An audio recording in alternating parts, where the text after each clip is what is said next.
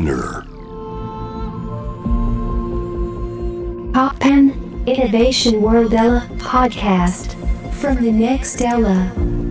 真鍋大斗がナビゲートしています。突破イノベーションワールドエラー。ここからは様々なジャンルのイノベーターをお迎えするトークセッション from the next エラー。対話の中からイノベーションの種を導き出します。今回お迎えしているのは、現代アートチーム、目のメンバーでアーティストのコージンはるかさんです。よろしくお願いします。よろしくお願いします。はい。二人の関係はですね、19年ほど前に遡りますけれども、僕は井山市岐阜の、えー専門学校出て、東京芸術大学先端芸術表現科で合ってますかね。はい。先端芸術表現家です。はい。で、あの、助手の仕事をやっていて、あと、まあ、サーバールームの管理とかやってたんですけど、その時に、コージンさんは、まだ学生で、はい。一年生です。はい。そうなんですよ。はいなんで、もうこんなにびっくりなるとは。いやまあ当時からね、ちょっと思ってましたけど、いや、全然です。そうなんですよね。なんで、当時の、当時の、ちなみに僕の印象って、はい。どうでした？なんか、一緒に古美術研究旅行に行ったじゃないですか。行きましたね。はい、はい、行きました。その時になんか、めっちゃ山道をバスで行くんですけど、みんな車酔いししてて、その中で真鍋さんがパソコンでずっと作業されてて、はい。すごいなんか変なピーっていう音とかを ずっと鳴らして、すごいなんか危険な人だなと思って。まあその当時から真鍋さん、そうねはいなんかいろんな実験やられてて、学生巻き込んだりして、なんかそうですねはい。なんか家を巨大ななんかスピーカーとかにしたりとか、はい。やられてましたよね、なんか。やってました。ね、う音楽信号でなんか顔の表情を動かす実験があるんだけど、うん。やらないみたいな感じで、確か連絡いただいて、怖すぎてやめてほしいんですけど。そ そうですね。ちょっとやば。い、はい。やばいやつですね。話だけ聞いてると。でもすごい人がいるなと思って、当時からなんか見てました。ありがとうございます。優しいお言葉。ええね、多分あの頃の先端って本当に学生もすごく変わった人多かったなと思うんですけど先生も変わってたし助手もうん。変わってる人が多くてすごく、まあ独特なうん。雰囲気で今はね僕最近行ってないからうんわかんないですけど、うん。はいで改めてとなりますが、えっと、現在は現代アートチーム目としてはい活動されているということで、はい。結成は2012年はい。っていうことですけど、どんなチームなんですか？はい。まあ、作品ごとに、まあ、いろんなクリエイターが参加してるんですけど、えっ、と、うん。中心メンバーとなってるのは、私と南川健二人と増井博文の、まあ、3人が、なんか割とはっきり役割分担をしているチームで、えー、いや、どういう役割分担なんですか？私は、まあ、アーティストっていう役割で、あの、はい。最初の、まあ、作品の発想のとことか、まあ、アイディアになる原型みたいなところを考えていく役割で、はい。南川健二は、まあ、ディレクターっていう役割で、まあその、うん。まあ、アイディアに、まあ、形とかうん。方向性を、まあ、与えていく役割で、はい。も。う一人の増井博文は、まあ、インストーラーっていう役割で、まあ、主に制作を担当していて、インストーラーっていうのは、はいなんかあんまり聞かない、はい聞。かない感じですね、多分ね。主に、うんはい。あの、美術の、まうんあ、あの、施工とか、もうめっちゃうんうん作る人ですね。プランを現実に起こしていくっていう役割で。実装の人っていう感じですか？はうんい。一番大変な 役割です。なるほど。うん。そういう感じでやってます。もうそれ最初からそういう役割だったんですか？作った時から。全然最初は違って、なんか、うん。私はなんか個人で作品作ってたりとか、まあ、南川と増井は、あの、すでにワウドキュメントっていうなんかアートの活動を、まあ、していて、はい。で、まあ、そのくらいの時からお互いなんか活動を手伝ったりしながら過ごしてたんですけど、まあ、ある時、まあ、南川から一緒にちょっとやらないみたいな感じで誘われて。2年ぐらいちょっと悩んだ末にはい。組むっていうことになりまして。うーん、はいそれからはもう、コージンはるかソロ作品っていうのははい。あんまりないですか？そうですね。なんか新しくは作らずに、チームとしてこう一緒に活動するときに、まあ、南川の提案で、んクリエイティビティの分配っていう南川が言ってるんですけども、はい。はい。なんか、できないことはできないって割り切って、まあ、できることを全力でやろうみたいな感じで、なんか普通の結構提案に聞こえるかもしれないんですけど、はい。結構、あの、難しくて、うん。案の定そんなスッとはうまくこう、チームでできなくって、うん。南川はまあ提案しておきながら、結構苦しんでて、あの病院に運ばれてったりとか。めちゃめちゃ苦しんでますね、そそう。なんですよ。で、麻酔も、うん。俺アーティストちゃうかったんや、インストーラーなんやっていう感じで、うん。結構なんか夜な夜な居酒屋とかで落胆してたりして、で、私は私でなんかその状況にめっちゃ焦ってて、そうやって人が割り切っていく時の力ってめっちゃすごいパワーがあってう、ん。二、人がどんどん先に走っていってる気がして、うん。未だに彼らにしかこうその苦悩っていうのはわからないことだと思うんだけど、まあそれがなんか自分はそれを実力と言うんじゃないかって思って、うん。なんかすごい自分は焦ってたんですけど、なんかそういう感じで、うんなんかまあ、わ割り切るっていうのは、まあなんかある種、まあ引き算的なはいことかなと思うんですけど、まあやらないことをね、決めていくというか、はい。ね、多分それがすごい大事なんだろうなと思いつつ、うんうんまあなんか僕僕なんかはもういろんなことに片足突っ込んだまま 50をもうすぐに もうすぐ50になってしまいますけどそうですよもうえーめっちゃ早いですね 48?47? えーめっちゃ早いですよもうだって20年20年経ってますから、ね、全然見えないですよ。すごいわ。もうね、中身はボロボロなんであれなんですけど、えー。そうなんですよ。あら、ああっという間ですよね。あっという間ですね。いやー、さっき19年って聞いてもうそんな経ったんだって思いました。2004年4年にですかそうねですね。そうそう。もう来年20年ですけどえー。えっと話を戻すと でなんかコンセプトとかってはい。チームとしてのんなんですかね。How to というかそういうのははなんか分かったんですけど、なんか活動していく上のコンセプトみたいなのってはい。あるんですか？一応あって、はい。南川とまあよく話してるのが、世界のそれが、うん。それそのものであることから逃がすっていうことを言ってて、うん。なんか世界ってどんどんまあそれになっていってるなと思って、うん。うん。なんかミクロとかマクロの世界まで解体されて、うんなんか解釈とか意味とかを与えられていくじゃないですか。例えばペットボトルはもうペットボトルにしか見えなくなっていったりとか、なんかそういう意味とか、まあ習慣っていうものから、こう、うん逃すとか、解放するっていうコンセプトで活動しています。うんなるほど。まあなんか作品を見たことがある人からするとなんか納得する感じが、まあなんかすごい謎な、謎なものを作ってたりするので、納得する部分もあるんですけど、はい。うん。学生の時とかって、うん。まあ学生というかまあその、そのソロの時からそういうことは考えてました？自分一人でやってる時からねなんかそんなに言葉にはなってないかったかなと思うんですけど、うん。ただなんか、世界ってこんな感じだったっけ？みたいな。こう変に見える瞬間とかあって、まうん。あそれをなんか形にしたいなってずっとまあ実験したりとかなんかしてるような感じで、なんかもしかしたらあんまりうん。変わってないかもしれないです。ねえ、はい。でもその南川さんとか、まあ、チームになって結構言語化できたりとか、はい。考えが、まあなんかね、多分人と話したり、人のいフィードバックが入ってくると、はい、自分の考えがクリアになったりとかっていうことははい、なんかあるかなと思うんですけど、はい。チームでやるようになって、はい。逆に自分がやりたいことがはい明確になってきたみたいなのはありました？ああ、すごいありますね、それは。うーん。やんなくていいことをどんだけやってたんだ自分はとと思います。ああ、これは耳が痛いですね、これは。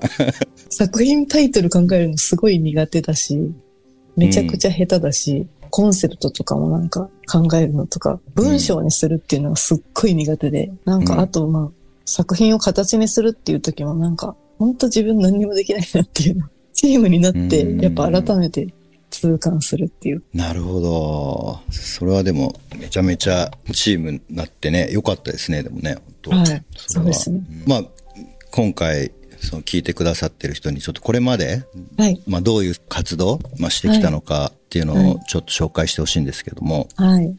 例えば、まあ、正夢っていうはい。作品は、うん。はい。景色の中に巨大な顔を浮かべるっていう作品で。うん。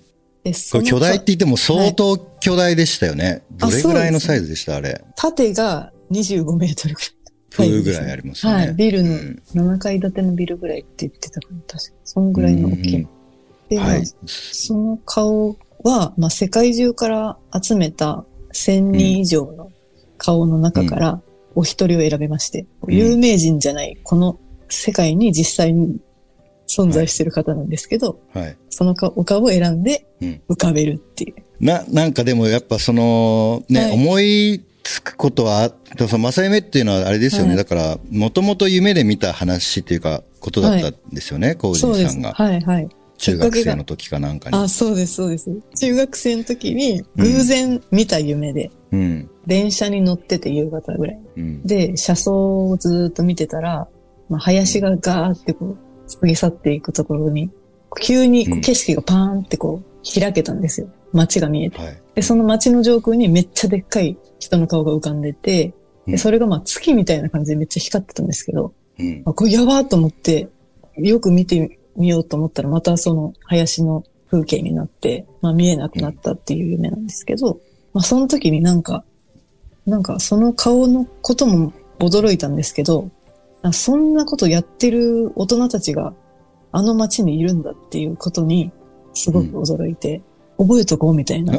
これ絶対やばいじゃんと思って。で、覚えてたっていう夢なんですうけど。まあ、そ、そこでちゃんと覚えてたっていうか、覚えておこうって思ったのがもうすごいですよね。中学生の時ってもうすでに作家志望、な、何になりたかったですか？中学校の時って。いや、もう全然それがわかんなくて、こう、こういうことじゃんみたいな、なんか本当にその顔が浮かんでる光景を大人たちがやってたっていうようなことにも、なんかそれじゃんっていう感じだったんですけど、なんか、なるほど。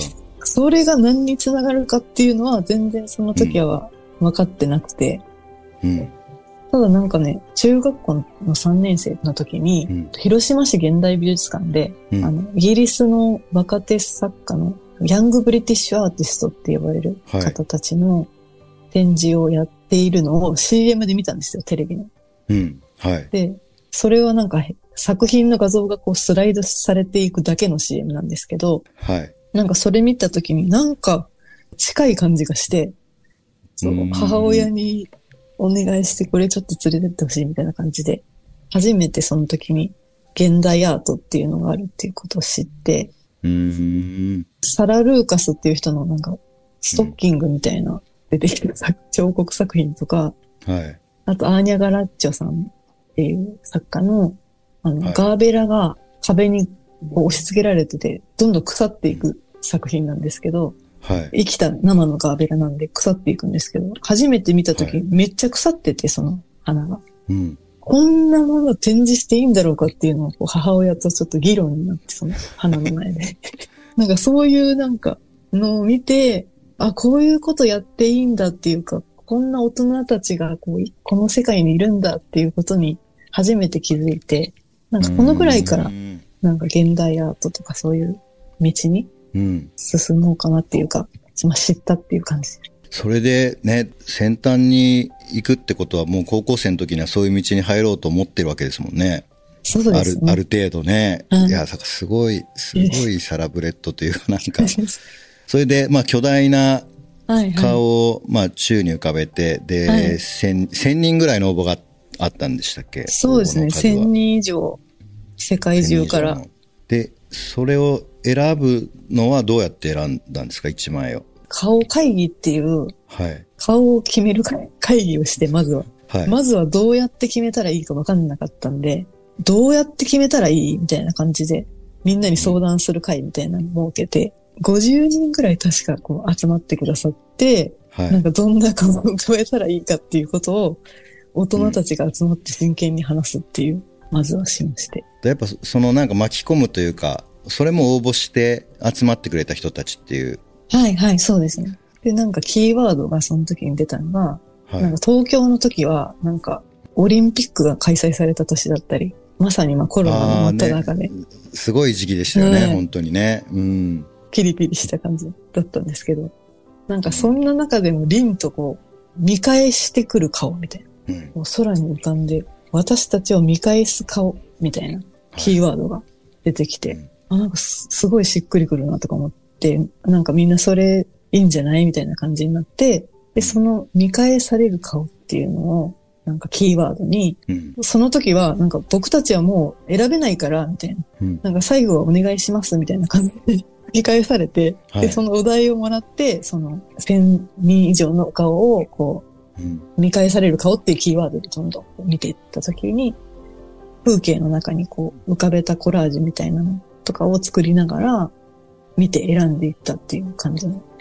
経緯がありました。うーんやっぱそのアイディアを最初にコ人さんから言うわけですよね。それをやろうっていうのを。はい。で、お二人は、はい。いいじゃん、いいじゃん、いきなりいいじゃん、それっていうなんかさい感じですか？なんか最初は、うんなんか確か南側に車の中でこのアイディアを説明したら、もうマジで、はみたいな感じで反応されて、全然相手にされてなくて。うんその顔めっちゃでかいのよ厳しいですね。そうそう。基本的に厳しいんですよ。南側うんで、その顔めっちゃでかいんよとか、見たとき誰？みたいな感じで、うんでなんか月みたいに光っとって、みたいなことをす、すごいこう、説明したら、なんか徐々にこう、理解し始めて、うん。で気づいたら、もうやるしかないやんみたいな感じで、南側の方がめっちゃ熱くなってて、これ本当やるんだみたいな。逆にちょっと私が引くぐらいの感じになってたんですけど。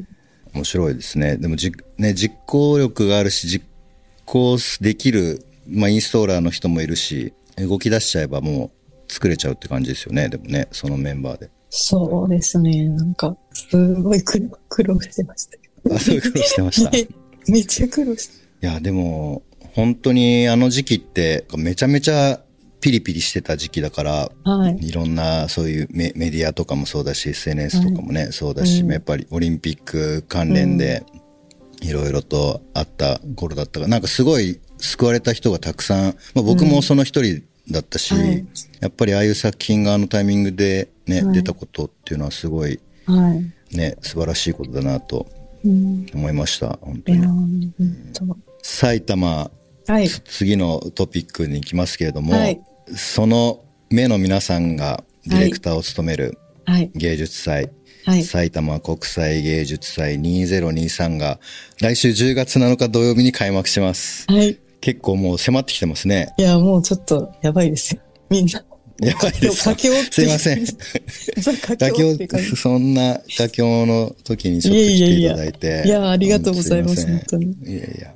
芸術祭を3年に一度トリエンナーレってことなんですかね、これは。そうですね。3年に一度開催。えー一度。で、今年で3回目で12月10日までの65日間のはい。開催ということで、ちょっと芸術祭についての紹介をお願いしてもいいですか？はい。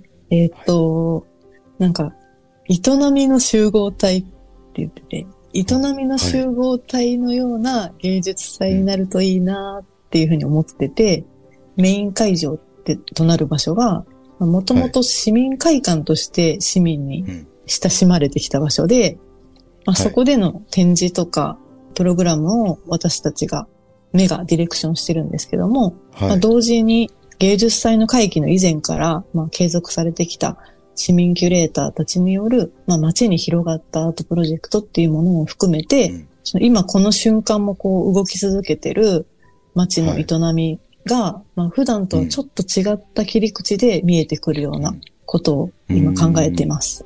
なるほど。はい。え、し市民キュレーターってどういう、どういう役割というか、どういう立ち位置なんですか？ですね。まあ、今話したように、なんか、ずーっとその街で継続して参加さ、はい。さしてくださる市民を集めて、なんか作品を展示したりとか、うん。あの、作家さんと一緒に作品を作ったりとか、まあ、たくさんのワークショップみたいなのが繰り広げられてて、うん。まあ、そういったことってすごく、こう、日常の間近なところに、こう、アートがあるっていうような活動だったりとか、あと、埼玉市内にはたくさんの施設があって、盆栽美術館とか、あの、はい鉄道博物館とか、いろいろなうん施設があるんですけど、その施設と連携して、芸術祭期間中にまあ作品展示をしたりとかっていう、なんうんかそういう連携プロジェクトっていうものもあるんですけど、そういったものをう、ん。はい。この芸術祭は、この番組のスポンサーの突版さんも関わってるという噂をはい。聞いたんですけれども、はい。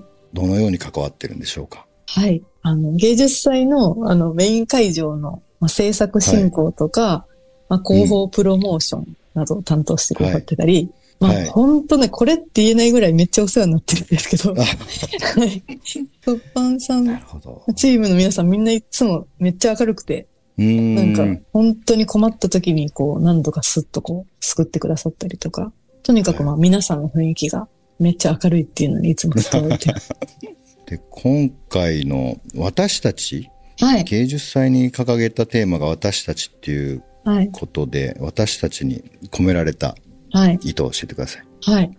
まずなんか私たちっていう言葉って、平凡さと、まあ、怖さの両方の意味を持ち合わせている言葉だなって思うんですけど、うんなんかそこがいいなと。うんはい。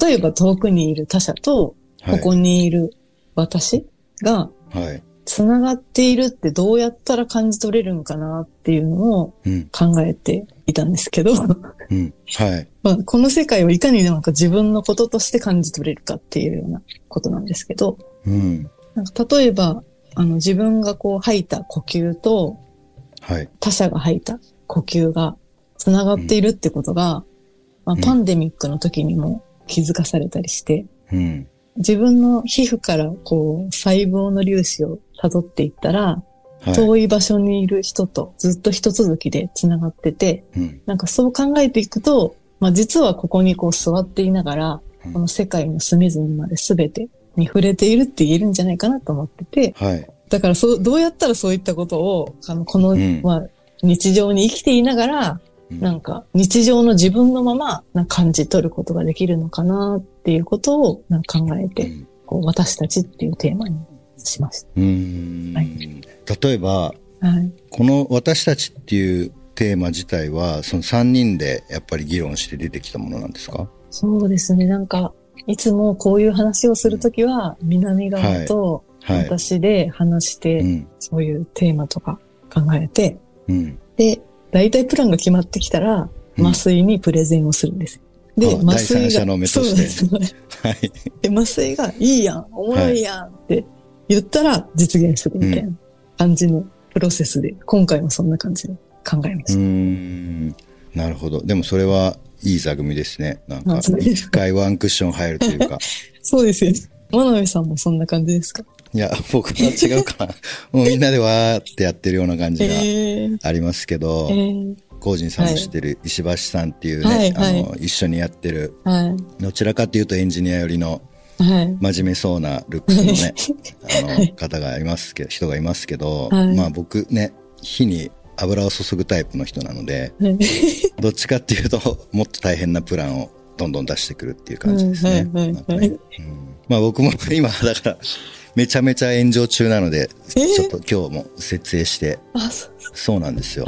僕らも10月6日にオープンなやつがあって、同じですね。そうなんですよ。はい。なんか、結構ね、音楽ライブとかもね、すごい、はいオープニング、テリー・ライリーがはい。テリー・ライリーが。もうはい。チケット売り切れみたいなんで、あれですけど、はい。そうなんですよ。すごい盛りだくさんですよね。はい。盛りだくさんで。これあとね、はい。はい埼玉という地域の特徴を捉えた芸術祭になってるかと思うんですけど、はい皆さんはどう埼玉を捉えてますか？埼玉ってなんか、なんか居心地が良くて、あ、いいんですね。よかったですねなんか。居心地がいいんです。なんか、東京にいると、まあ、結構、歩いてると情報量がこう、うんすごく入ってくるじゃないですか。まあ、ガンガンガン入ってくるんですかねうんはい。だけど埼玉はその情報の量も、なんか程よくて、うーん。なんか大自然ってほど田舎すぎなくて、うん。大自然ってほど田舎すぎるとなんかもう、もうめちゃくちゃ良すぎて、もういいかなって思うんですけど、はい。なんか埼玉ってなんかそうじゃなくて、ちょうどよくなんかしなきゃいけなくなるような感じがあって、なるほど。ちなみに埼玉の、この、埼玉の今イメージしてるのは、埼玉どのエリアですか？えーっと埼ね、玉大きいと思うんで。結構どのエリアにもあるような、うん。あの、氷川参道っていうめっちゃ長い参道があって、ひたすら長い2キロぐらいある参道なんですけど、ねえ。そういうところをまあ、ただ歩きながらうん。作品を結構考え事するのにもめっちゃ最高の場所で、うん。あと、突然めっちゃ広い田んぼだけみたいな景色があってう、ん。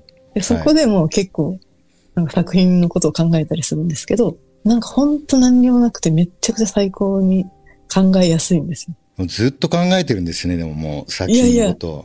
いや、そんなことはないんですけど、くだらないことも考えてるんです考けど、えてます。そんな感じ。埼玉は結構情報量がちょうどいいっていうはい、感じなんですね。はい、あと最後に、まあ、ディレクションはい、をされてると思うんですけど、どんな展開をはい。していくんですか？えっと、芸術祭のメイン会場の。ディレクションのお話をしますと、まあ、はい会議中、毎日表情を変えていくんですよ。だから、うんなんかいつ来ても、まあ、いつ見ても、安定した展示がそこにあるわけじゃなくて、はい。あある作品は毎日こう、入れ替わってたり、はい。彫刻作品とかもあるんですけど、うん。なんか日の光で、まあ一瞬一瞬めっちゃ違うんですよ、表情が。うーん。で、まあ、とにかく展示全体を通して、まあ、同じ瞬間がないっていうような感じの展示になってて、うん。で、それでまあ、あの、メイン会場の中にはめっちゃ大きいホールがあるんですよ。はい。で、そこのホールでは、そのさっきお話ししたテリー・ライリーさんのコンサートから始まって、はいまあ、。そのリハーサルとか搬入風景も全部見せていく。うーん。映画上映も、演劇の公演とかもあって、うん。なんかその作品選定はなんかコーディネーターさんにもあのご協力いただきながら、まあ、テーマにちなんだ作品を選定してるんですけども、はい。映画だと小田香織さんのセノーテとか、はい。あの演劇だと若手の新進気鋭の、まあ、演出家で注目されている倉田みどりさんとか、村川拓也さんの新作の公演だったりとか、はい。なんかそういったものに加えて、なんかかつてこの場所を、その場所を使ってきた埼玉市民団体の方々、はい。例えばうん合唱団とか、市民オーケストラの方々が講演されていたりして、まあそういったもう出来事とかプログラムが、まあ、毎日毎日もうめくるめくこう変わっていくっていう、そういうまあ会場なんです。それが続く。なんでめっちゃ大変なんですよ、皆さん。それを運営される方々がすごく大変なんです。いやーでうも、ん、ちょっと必ず行きたいと思います、遊びにあありがとうございます。はい。はい。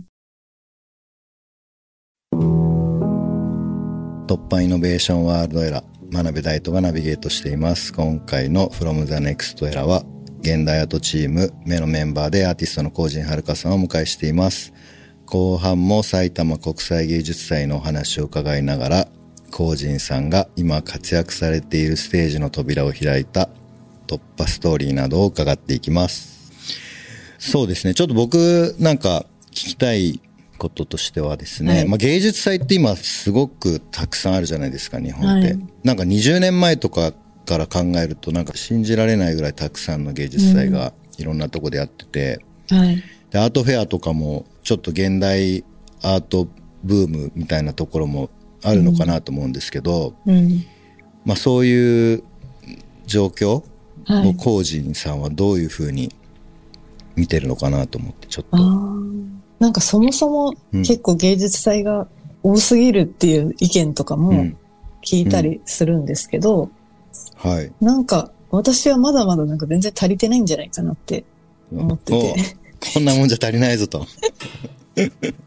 はい。はい。なんかアートにこう出会う機会って、なんか人類にとっては永遠になんか足りないんじゃないかなって思ってて、うんなんか美術館があったとしても、なんかそもそもアートにアンテナを張ってないと出会えなかったりして、芸術祭っていうかもっと身近に日常にこう切迫してくるじゃないですか。うん。だから、なんかアートを知るってことで、まあ自分自身もそうだったんですけど、はい。なんか石とか、こう、道端の枯葉とか、こう、立ち止まってじーっと見てていいよっていうことを、なんか、許されてるような気がするんですよ。うん。だからまあ、芸術祭多すぎないよ、みたいな。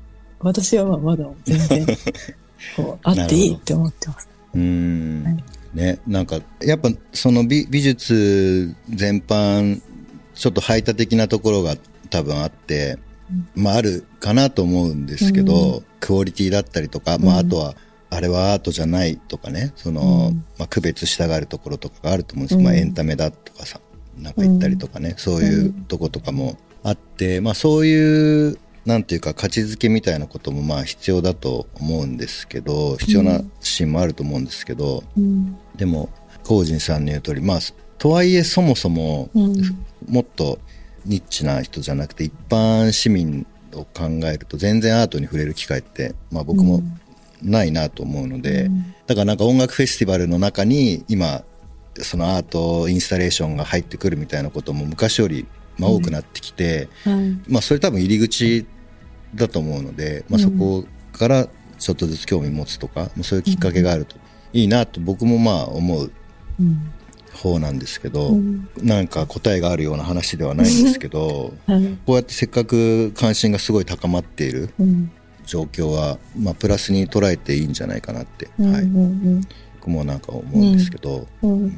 なんか望む、まあ今の話の流れだとそんなにないのかなとも思うんですけど、はいはいなんかその芸術祭とかそういうことに対してとかうん。期待することとかはいはい。ありますか、なんかやっぱり挑戦なんじゃないかなって思います。ほう、はい挑戦。はい。うんやっぱたくさんこう芸術祭がうん行われてる中で、うん新しい試みとか、まあそれをまあガラッと変えるようなことにやっぱり挑戦していってほしいなってうん思いますね。まあ挑戦っていろいろあるけど、まあ自分は本当に見たいってことをやるっていうのが、まあ大事なんじゃないかなと思うし、うんそれがまあ、はなんか新しい挑戦につながるんじゃないかなっていうふうに思ってます。うんありがとうございます。これを、コーチンさんからのメッセージとししたいと思います。埼玉国際芸術祭2023は来週10月7日土曜日から12月10日日曜日まで開催。旧市民会館大宮をメイン会場に様々な会場が設けられています。詳しい情報はオフィシャルウェブサイトで確認してみてください。じゃあ、目としてのなんかはい今後のビジョン、はい ありますか？漠然としたことしか言えないんですけど、はい。まだなんか全然形になってない、やりたいことがあって、はい。だからなんか今までの経験とか生きてきたことって何だったんって思えるような、まあそういうことをまあやってうん。いきたいなっていうふうに思っています。ネタ切れになることとかはもう全然ないですか？なんか結構やりたいことが時間がかかる、かかるやつが多くて。うん。うん。だから、計算してったら、あと何個実現できるんだっけ？みたいになってきて、そろそろだだんだんやばくなってきてるじゃないですか。まあね、僕なんてもうさらにねやばい年ですけれども、まあ1年にね、1年に1個とか、ね、うん2年に1個とかっていううん風に考えるとね、うん。もうそんな100個とかは作れないでしょうしね。うんうんうんまあ確かに、まあ時間は本当に有限だし、うん。だからさっき言ってたみたいにね、何をやらないべきかみたいなこととかうん。うん。大事なんだと思いますけど、うん。じゃあ、まだまだはい。やりたいことがあって、これからもはい。目の活動に はい注目を、いやはい、していきたいと思います。頑張ります。はい。最後にいろいろお話を伺ってきましたけれども、様々な壁を突破してきたコージンはるかさんが今活躍しているステージの扉を開いた突破ストーリーを教えてください。結構考えたんですけど、はい、ありがとうございます。はいめっちゃ遡るんですけど、小学校の頃。うん。誰かがこう、認めてくれたり、なんかやった方がいいよって言われたことじゃなくて、はい。自分を信じて覚えておいたことかなっていう、思っています。子供の頃ってなんか、常にこう世界が新鮮で、なんかき、例えば季節の匂いがするねとか、うん。なんで空に落ちないのとか、うん。そういうことって結構言って、言うじゃないですか、子供のうん。時って。うん。そうですね。うん。したら、母親から、そういうのって大人になったら忘れるのよ、みたいなことを言われたことがあって。おねー寂しいこと言いますね。うんめっちゃなんか衝撃的で、それが。はい。で、それがきっかけで、なんかこう、くだらない夢とか、くだらない感覚っていうのを、うん忘れないようにしておこうと思って。うんで、なんか、大人になっていくにつれて、結構そういうことで馬鹿にされたりとか、なんか、自分でも結構自信なくなったりとか、うんなんかいつでもこう軽視できるんですけど、うん。まあそれを覚えておいたっていうこと。それぐらいです。なるほど。はでもそれがね、今につながってる話にもなるから、はい。お母さんのその言葉もね、うんうん無駄じゃなかったかもしれません。はい。そうですね。その時っていうのは小学生の時なのかな？これが、うん。なんか小学校の時のなんか曲は結構個人的すぎるかなってうん、思って、うんはい。なんか現在進行形のはい。曲がいいかなと思って。何でもいいです。はないん。か今こうまさにこうみんなで芸術祭っていうこう大きな壁を突破しようとしてるので、はい。現在進行形ってことで、芸術祭の最終日に出演される予定のジム・オルークさんのうん Ghost Ship in a Storm っていう曲を選びました。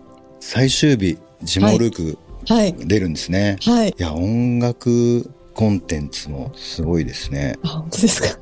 最終日に行こうかな。そして、おー、すごい。12月のはい。12月10日です。すごい、まあ、聞いてるだけで本当大変そうですけど、はい。ぜひ、体を壊さず、はい。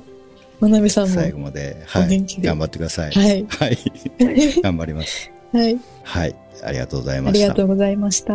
From the Next Era 今回は現代アートチーム目のメンバーでアーティストの高人遥さんをお迎えしました。ありがとうございました。ありがとうございました。